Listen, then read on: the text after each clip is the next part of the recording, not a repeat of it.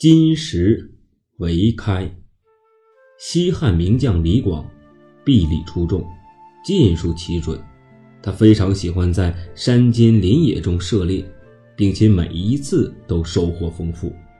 有一次，他于夜间在名山打猎时，发现远处的草丛之中卧着一只老虎。紧张之下，他用尽全身的力气，对着老虎所在之处射了一箭。第二天，李广派人前去查看，那人走到近前才发现，那儿躺着的哪是一只老虎，躺在那里的只是一只形似老虎的石头而已。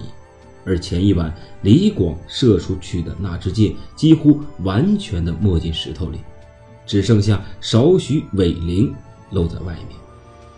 听到回报后，李广也是非常惊讶，不相信自己会有那么大的力气。不过他还是决定再试一试。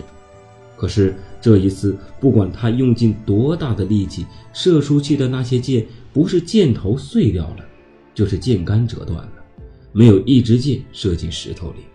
对此，李广非常不解，但他知道再试下去也是白费力气，所以就离开了。